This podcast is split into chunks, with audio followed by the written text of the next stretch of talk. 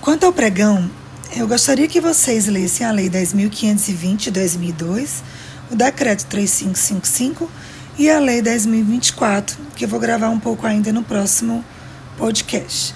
É, sobre a Lei 10.520, em especial, observem o artigo 4 que vai tratar da fase externa do pregão, sobre a convocação dos interessados e como se dá essa fase externa. Lembrando os pontos principais, que são o prazo fixado para apresentação das propostas em relação ao aviso de licitação, que será o prazo de oito dias úteis, né? o, a oferta, no caso do presencial, que sempre vai ser 10% superior àquela proposta de menor lance, logo que inicia, diferente do pregão eletrônico, como nós veremos a seguir. Também o que vai acontecer é que é, são vedadas algumas exigências no artigo 5 como a garantia da proposta, que é aquela garantia de participação que nós já vimos, no caso do pregão é vedado. É, também é vedado uma coisa que era muito frequente logo no início, quando foi criada a licitação, se cobravam pelos editais dos licitantes. Então, o artigo 5 no inciso 2 veio a fazer essa vedação. Então, é vedada a aquisição do edital pelos licitantes como condição de participação.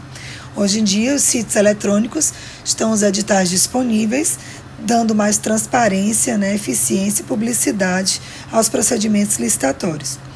No artigo 6 o prazo de validade da proposta está previsto em 60 dias se outro não tiver fixado no edital.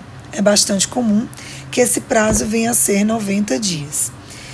Ademais, o artigo 7 diz que quem convocado dentro do prazo de validade da proposta não celebrar o contrato ou deixar de entregar ou apresentar documentação falsa exigida para o certame, vai ensejar o eternamento da execução do seu objeto, ou ainda se não mantiver proposta, falhar ou fraudar na execução do contrato, pode ser apenado de ficar impedido de licitar e contratar com a União, Estados, Distrito Federal ou municípios e ainda ser descredenciado no CICAF.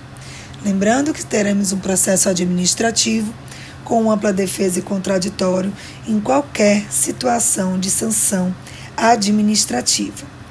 Então, eu gostaria que vocês fizessem essa leitura da legislação antes que pudessem fazer a atividade avaliativa.